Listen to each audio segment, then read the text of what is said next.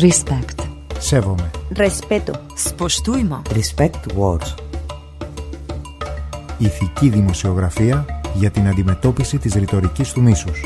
Etično novinarstvo proti sovražnemu govoru. Il potere delle parole. A tisztelet hangján szólunk. Riportok, interjúk, tudósítások a gyűlöletbeszéd ellen. Mi becsüljük a másikat. Respect. La onda local de Andalucía contra los discursos de odio. Mass or Ogle? Ethical journalism against hate speech. Respect words. Respect words. Respect words.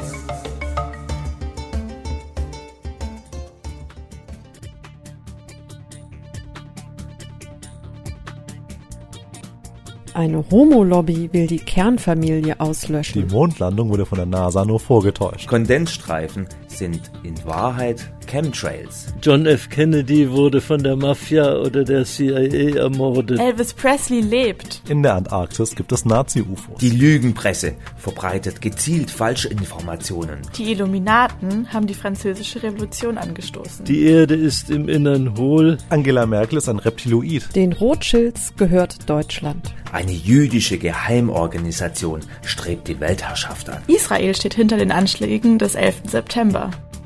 An allem sind die Juden schuld. Ein Feature über Verschwörungstheorien und Antisemitismus. Wie würdest du deine Verschwörungstheorie überhaupt definieren? Was ist das überhaupt? Hm. Eine Verschwörungstheorie, ich spreche lieber von Verschwörungsideologie, äh, weil es beinhaltet, dass sie eben nicht mehr offen für eine Widerlegung ist, sondern äh, ein, ein Modell zur Erklärung der Welt. Das wäre der erste Punkt. Es wird versucht, die Komplexität der Welt in all ihren Widersprüchen aufzulösen und durch eine simple Erklärung zu ersetzen, bei der, und das ist der zweite Punkt, das ganze Schlechte auf der Welt, Ungerechtigkeit und so weiter eben nicht das Resultat komplexer Prozesse, äh, Ausladungsprozesse, Widersprüche ist, sondern das Resultat der Handlung einer kleinen, verschworenen und bösartigen Elite. Mit der Zunahme der Social Media, man hat den Eindruck, dass ähm, Verschwörungstheorien total zugenommen haben. Ist das denn empirisch richtig? Ist das belegt? Es gibt äh, Untersuchungen von Professor Michael Butter, der eine große Forschungsgruppe zum Thema Verschwörungsideologie leitet. Und der ist zur Erkenntnis gekommen, dass Verschwörungsideologie nicht zunimmt, sondern nur sichtbarer wird in Social Media. Äh, er geht sogar davon aus, dass verschwörungsideologisches Denken das vorherrschende Denken in der Vergangenheit war, als ein bestimmter Wissensstand, ein bestimmter Bildungsstand noch nicht in der breiten Bevölkerung zugänglich war durch äh, diese einfachen Erklärungsmuster, einfache Schuldzuweisungen generell die Welt erklärt worden wäre. So der Politologe Florian Eisheuer, ehemals Doktorand am Zentrum für Antisemitismusforschung. Das Internet ist voll mit Verschwörungstheorien und fast alle können wissenschaftlich widerlegt werden. Warum glauben Menschen trotzdem an solch absurde Geschichten? Es ist einmal der Wunsch, äh, die Komplexität und die Widersprüchlichkeit der Welt aufzulösen, was ich eingangs schon meinte, zugunsten einer Erklärung, die mit ganz klaren ähm, naja, gut-böse Schwarz-Weiß-Mustern äh, spielt, die man aus dem religiösen Kontext äh, auch kennt. Manichäismus ist da das Stichwort. Das heißt, man selbst ist nicht auch jemand, der sich in Konfliktsituationen befindet, der nicht immer Gutes tut, sondern man kann sich ganz klar als der Gute äh, fühlen und als dieser Gute ist man Opfer der Bösen. Es ist eine Position der Entlastung, das ist eine Position der Selbstglorifizierung auch ein Stück weit, also Opfer der Umstände zu sein, hat sowas, hat sowas Reines, äh, man kann Mitleid für sich einfordern und man kann sich gleichzeitig von der Verantwortung entlasten. Wenn die da oben so, so machen, was sie wollen, äh, dann ist es irgendwie auch ziemlich egal, was ich mache. Ich kann ja dagegen sowieso nichts unternehmen. Was soll ich denn als, als der kleine Mann schon gegen die globale Machtelite, was soll ich dagegen denn schon groß unternehmen können? Ich glaube, ein wichtiger Aspekt ist auch ein nicht eingelöstes Glücksversprechen einer neoliberalen kapitalistischen Gesellschaft, die davon ausgeht, wenn du dich nur richtig anstrengst, dann kannst du es auch wirklich schaffen. Ist natürlich die Frage für all jene, die äh, sich zwar angestrengt haben, aber es nicht geschafft haben, wie die mit diesem Umstand umgehen. Die eine Möglichkeit wäre zu sagen, ich habe mich nicht vernünftig angestrengt äh, oder ich bin einfach nicht gut genug. Und die andere Möglichkeit ist immer zu sagen, na ja, der Grund, warum ich und viele Millionen andere sich zwar anstrengen, aber es nicht schaffen, ist einfach der, dass eben auch eine globale Finanzelite und Machtelite uns daran hindert. Das heißt, ist auch wieder nur ein Aspekt und nicht der einzige und nicht der zentrale, aber es hat auch eine gewisse Entlastungs- und somit Sündenbock-Funktion. Schuld sind die anderen, nicht wir. Und es hat auch eine identitätsstiftende Funktion. Man muss sich vorstellen, im verschwörungsideologischen Denken gibt es einmal so das eine Prozent der absolut Mächtigen, dann gibt es 98 Prozent jener, die ausgebeutet werden, aber überhaupt nicht wissen, dass sie ausgebeutet werden, und dann gibt es ein Prozent Aufgewachte.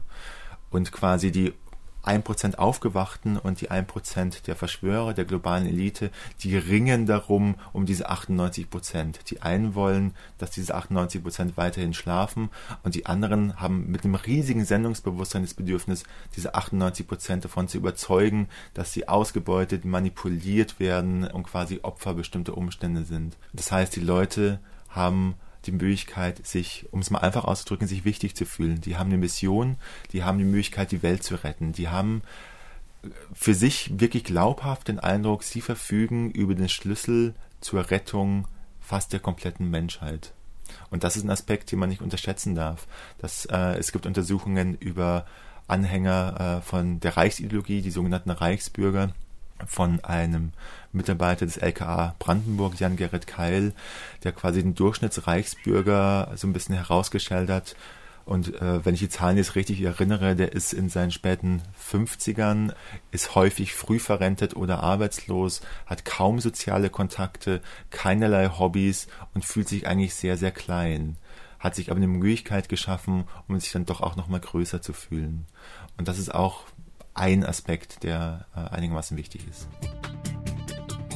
Was ich immer nicht verstehe, ist, warum sozusagen Sie, die hier sind, die zehn Leute, alles besser wissen als alle anderen. Das verstehe ich nicht. Weil also Sie sind ja die Einzigen, die das kapiert haben, ne? Ja, was heißt die Einzigen, die das kapiert haben? Das kapieren ja immer mehr Menschen. Das ist ja auch nicht so schwer, das zu kapieren. Das ist überhaupt nicht so naja, schwer. seit 50 Man, Jahren haben die meistens Ja, weil wir belogen und betrogen worden sind über Generationen. Wie alt sind Verschwörungstheorien?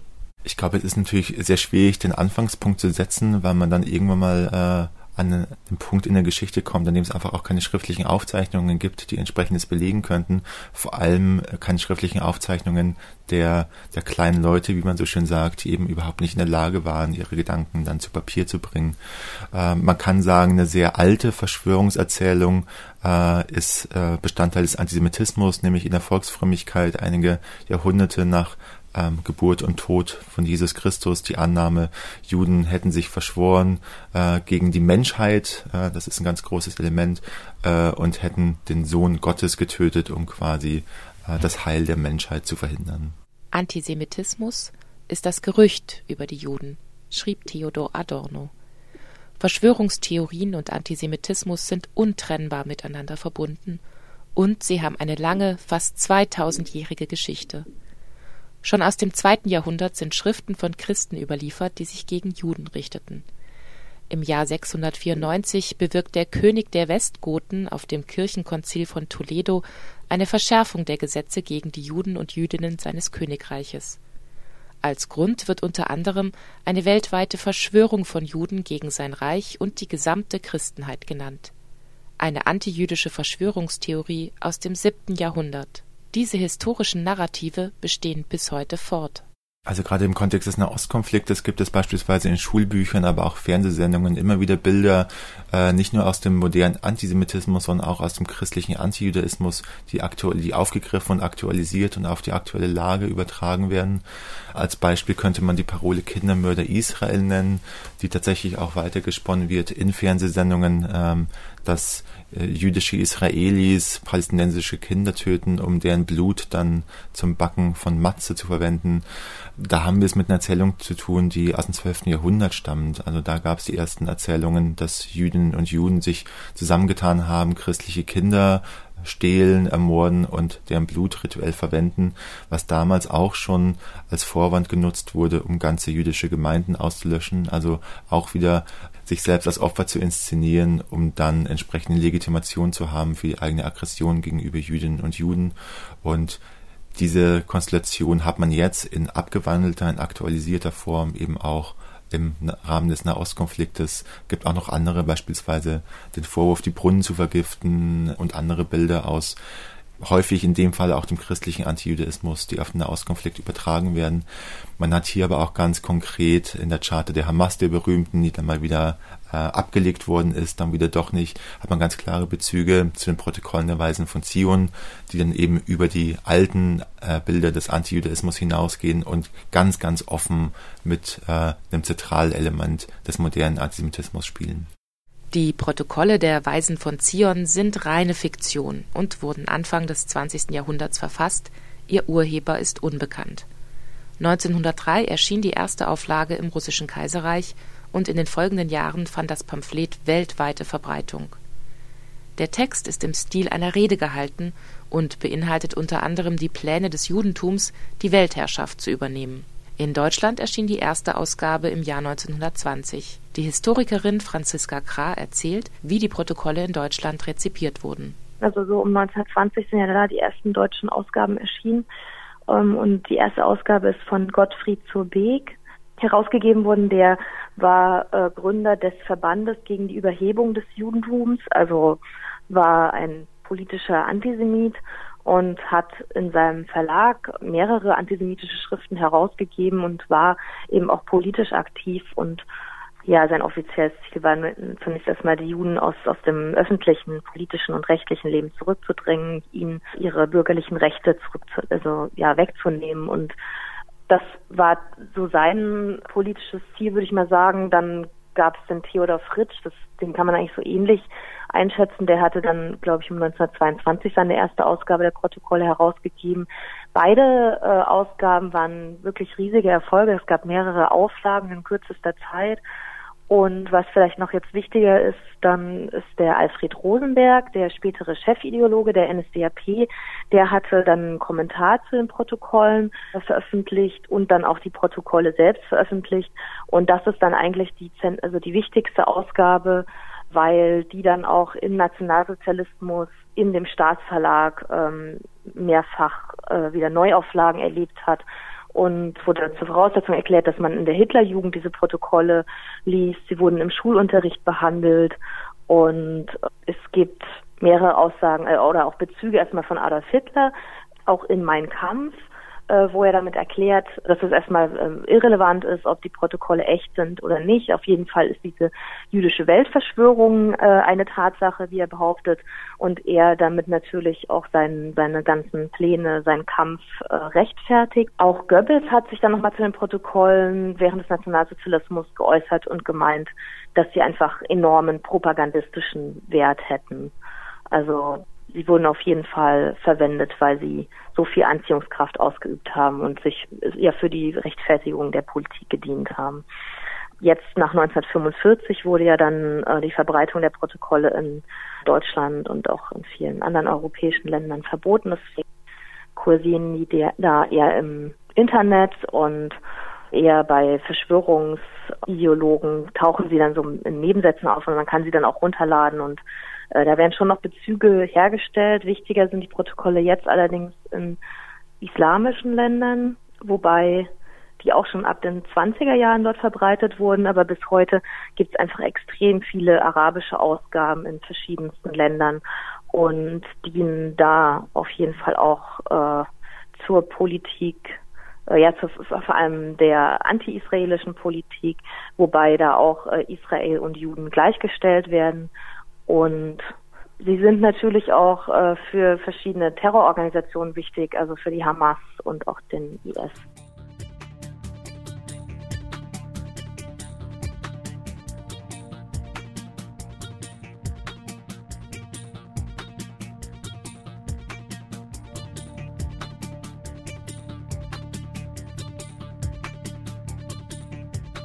Also der moderne Antisemitismus ist untrennbar mit der Entstehung der bürgerlichen Gesellschaft und des äh, Kapitalismus verbunden.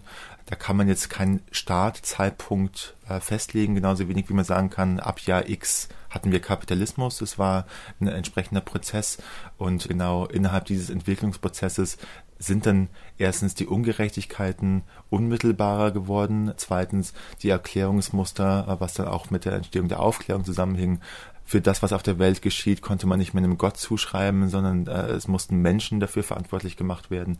Und innerhalb dieser Gemengelage ähm, ist dann eben, hat sich aus dem religiösen Antijudaismus der moderne Antisemitismus entwickelt. Also Antisemitismus und bürgerliche Gesellschaft, kapitalistisch verfasste bürgerliche Gesellschaft haben sich parallel zueinander entwickelt. Also die große Erzählung ist natürlich der äh, Kapitalismus, äh, der das Resultat ist, eben nicht von, also nicht ein äh, strukturelles Phänomen, äh, sondern Kapitalismus ist quasi in der verschwörungsideologischen Denkweise das Resultat einer kleinen Gruppe von äh, fiesen Kapitalisten, die gierig sind. Und im Antisemitismus ist es auch der Fall. Und da sind es eben die jüdischen Kapitalisten, die uns alle ausbeuten, die aber insgeheim auch mit den jüdischen Kommunisten dann unter einer Decke stecken. Also es sind quasi beide Seiten werden abgedeckt in diesem verschwörungsideologischen Glauben.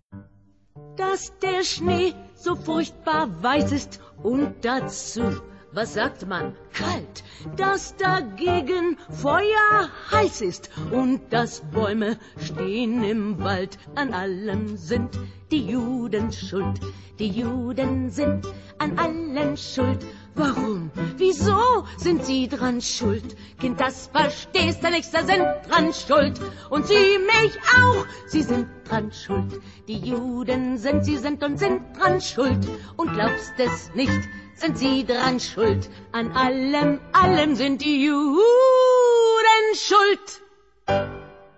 Ich erzähle oft ganz gerne, ich hatte beim Jüdischen Museum Berlin in einem Projekt gearbeitet. Äh, bei jüdischen Institutionen bekommt man regelmäßig entsprechende Zuschriften und man kann sich nicht vorstellen, dass bei so ziemlich jedem Geschehen auf der Welt von bestimmten Ausmaßen gab es äh, Ausmaßen gab es mindestens eine Zuschrift von Leuten, teilweise handschriftlich per Brief, in der es dann hieß: Ihr, ihr Juden, ihr habt das Erdbeben auf Haiti verursacht, ihr habt den Tod von Michael Jackson verursacht, ihr habt, äh, was jetzt gerade die kursierenden Erzählungen sind, ihr habt die sogenannte Flüchtlingswelle verursacht, um die Deutschen umzufolgen. Also man kann im Endeffekt davon ausgehen, alles, was in dem großen Maßstab auf der Welt geschieht und als negativ bewertet wird, ähm, wird zumindest an den, also gibt es erstens eine verschwörungsideologische Erklärung dafür und zweitens innerhalb dieser Erklärung und innerhalb dieser Milieus zumindest ein Teil der Leute, die auch ganz klar Jüdinnen und Juden oder jüdische, äh, wahlweise auch zionistische Kreise dafür verantwortlich machen. Sie sind dran schuld, Sie sind dran schuld, Sie sind dran schuld. Wenn ich mir jetzt vorstelle, dass Menschen Briefe ans jüdische Museum schreiben und darin Juden für den Tod von Michael Jackson verantwortlich machen, dann kann ich die doch eigentlich nur als durchgeknallt bezeichnen. Wie definiert man pathologischen Verfolgungswahn? Ich würde ganz stark davor warnen, äh, psychiatrische Begriffe und Terminologien in der politischen Auseinandersetzung zu nutzen. Der, der Wahn und die psychiatrischen Fachbegriffe haben in aller Regel mit den Diskursen, die wir momentan hören, gar nichts zu tun. Ist die kurze Antwort. Nichts. Ne? Wahn ist ein auffälliges Denken. Wahn in seinen Extremen zu beschreiben, ist nicht besonders schwer. Also wahnhaftes Denken ist, wenn das Urteilen objektiv falsch ist und der urteilende Mensch äh, hundertprozentig davon überzeugt ist und auch unkorrigierbar ist, dass dieses objektiv falsche Urteil äh, aber doch richtig ist. Zum Beispiel leichter Fall, ein Mensch hält sich für Napoleon, diese klassische comicartige äh Wahnkonstellation. Da sind sich alle ganz schnell einig. Wahnhaftes Denken. Ne? Also ein Denken, was der situativen Realität nicht mehr angemessen ist. Erklärt Ludger Theberts von Elst, Professor für Psychiatrie an der Uniklinik Freiburg. Die eben genannte Definition reicht allerdings noch nicht aus, um eine Grenze zwischen Verschwörungsdenken und Verfolgungswahn ziehen zu können. Denn, so van Elst, da gibt es ein, ein wichtiges Unterkriterium, also die subjektive Gewissheit hatte ich gesagt, äh, das objektive Fehlurteil, bei Napoleon sind wir uns einig, die fehlende Korrigierbarkeit und dann ist aber dieser wichtige Unterpunkt die kulturelle Unangemessenheit. Die muss auch erfüllt sein, damit man ein Phänomen wahnhaft nennen kann. Dann nehmen Sie mal die Religionen. Äh, wenn Sie die Religionen im, im äh, wörtlichen Sinne äh, fehldeuten, dann ist das ja auch alles falsch oder, oder nicht nachvollziehbar. Dennoch würde man religiöses Denken nicht wahnhaftes Denken nennen, weil es einfach eine inkulturierte Gegebenheit ist. Das ist was qualitativ völlig unterschiedliches. Es gibt ganz viele solcher kultureller Sichtweisen oder inkulturierter Sichtweisen auf die Welt, die irgendwelchen anderen, zum Beispiel wissenschaftlichen Blicken nicht genügen. Also wenn Sie die Religion wahnhaft nennen, äh, dann müssen Sie die Homöopathie wahnhaft nennen, dann müssen Sie alle irgendwelche esoterischen Geschichten wahnhaft nennen, dann müssen Sie alle Formen von religiösen, metaphysischen Vorstellungen wahnhaft nennen, dann bedeutet der Begriff nichts mehr. Die kulturelle Einbettung hat im Fall der antisemitischen Verschwörungstheorien leider eine lange und weit verbreitete Tradition. Antisemitismus ist definitiv äh, ein globales Phänomen, das man tatsächlich überall äh, antrifft. Es gibt von Hannah Arendt den schönen Ausspruch, Ausspruch, vor Antisemitismus ist man nur auf dem Monde sicher. Es gibt auch das Phänomen des Antisemitismus ohne Juden, also auch in Gesellschaften, zum Beispiel in Japan, in denen es keine jüdische Bevölkerung in der nennenswerten Größe, in der nennenswerten Größe gibt, gibt es einen Antisemitismus, weil es eben über den Hass auf Juden und Juden im Konkreten hinausgeht, sondern, wie ich bereits erwähnte, Antisemitismus ist ein Welterklärungsmodell, äh, verschwörungsideologischer Antisemitismus vor allem.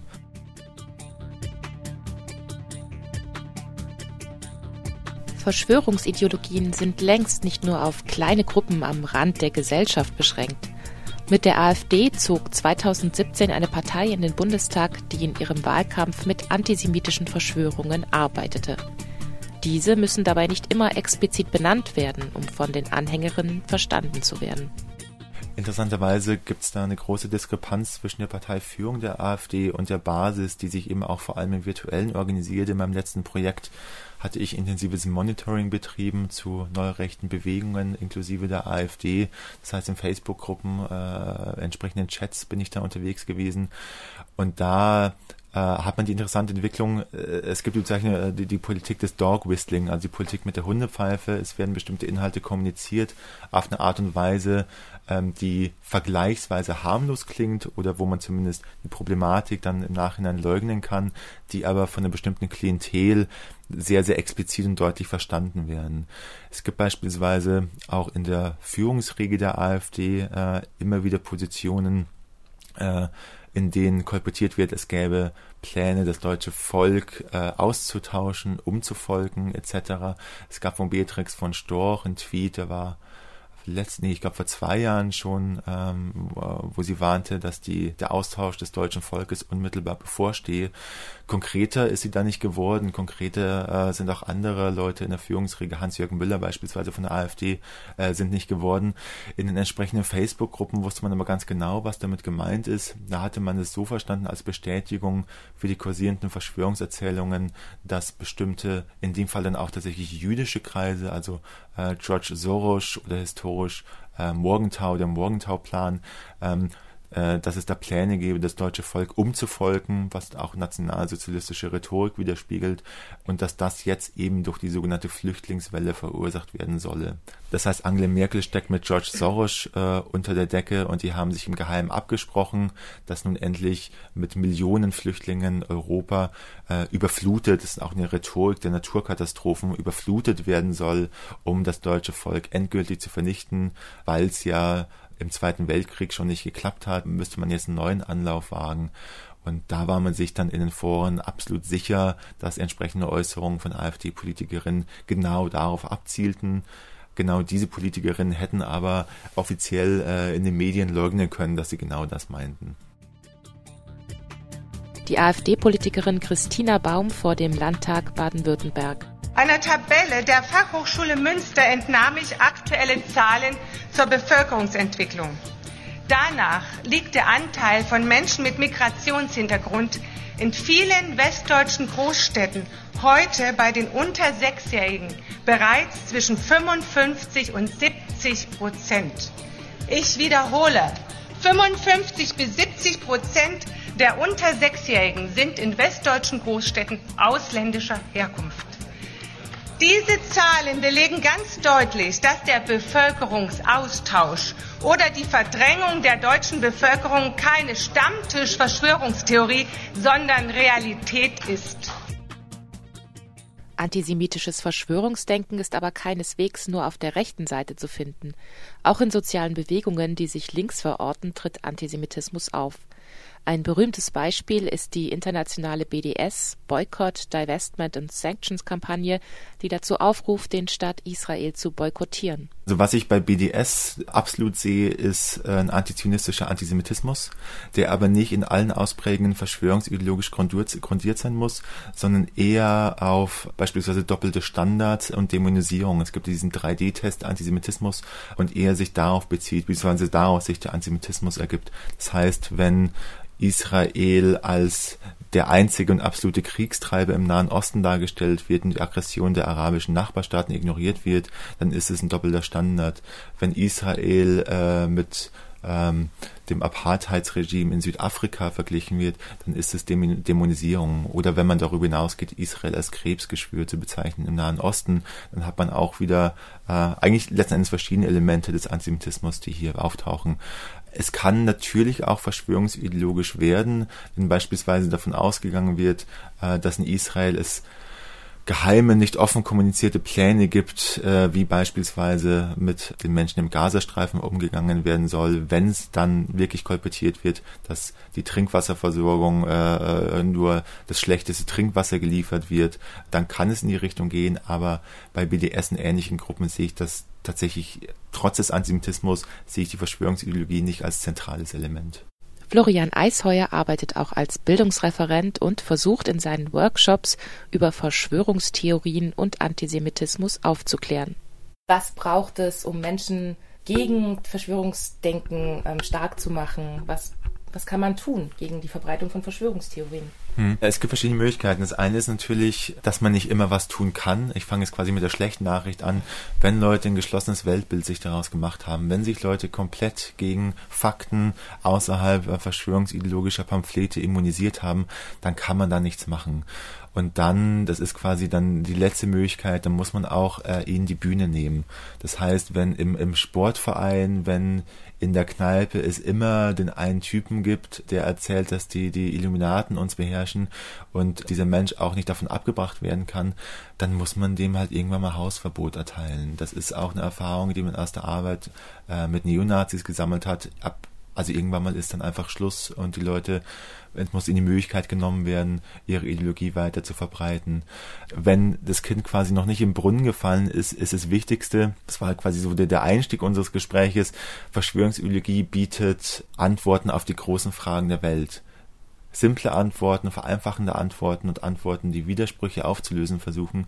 Aber die Aufgabe wäre es natürlich erstens, Ungerechtigkeiten anzuerkennen, die meisten, nicht alle, aber die großen Verschwörungserzählungen, also alles, was mit Kapitalismus zusammenhängt, beziehen sich ja auf real existierende Ungerechtigkeiten. Mhm. Dass wir in Deutschland eine der reichsten Industrienationen sind, aber gleichzeitig eine der höchsten äh, Kinderarmutsraten haben, ist eine Unglaublichkeit. Und so zu tun, als gäbe das alle, äh, ist das alles nicht und alles sei eigentlich in Butter, ist kontraproduktiv und bestärkt die Leute nur, sondern man muss erstens sich eingestehen, dass vieles schief läuft und zweitens entsprechend alternative Erklärungsmuster anbieten. Tatsächlich auch so ein bisschen empathisch dabei sein, aber zu versuchen, Erklärungen anzubieten, die erstens die Widersprüche der Welt anerkennen, zweitens aufzeigen, dass Widersprüche und auch der, der, der Mangel an Möglichkeiten, diese aufzulösen, auszuhalten sind, dass es was ganz Normales ist. Und drittens, dass man sich auch nicht immer alles erklären kann und können muss. Die Welt ist zu komplex, als dass man sie in einem Facebook-Post, einem Blogbeitrag oder sonstigen erklären kann. Man muss den Leuten diese Skepsis beibringen. Wenn jemand versucht, dir in einem Blogbeitrag die Welt zu erklären, dann solltest du skeptisch werden, weil die Welt ist verdammt komplex und kompliziert.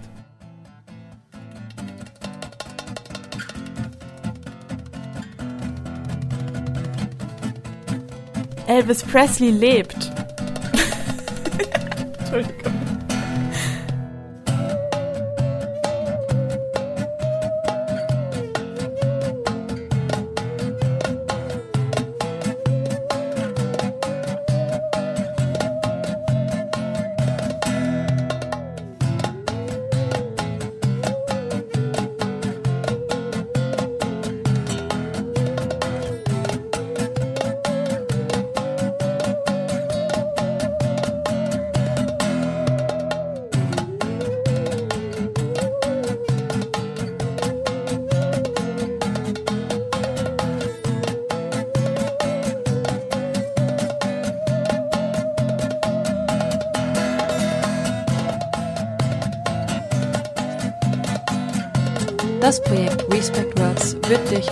Rights, Equality and Citizenship Program der Europäischen Union finanziert. Respekt. Sevome. Respeto. Spoštujmo. Respect World.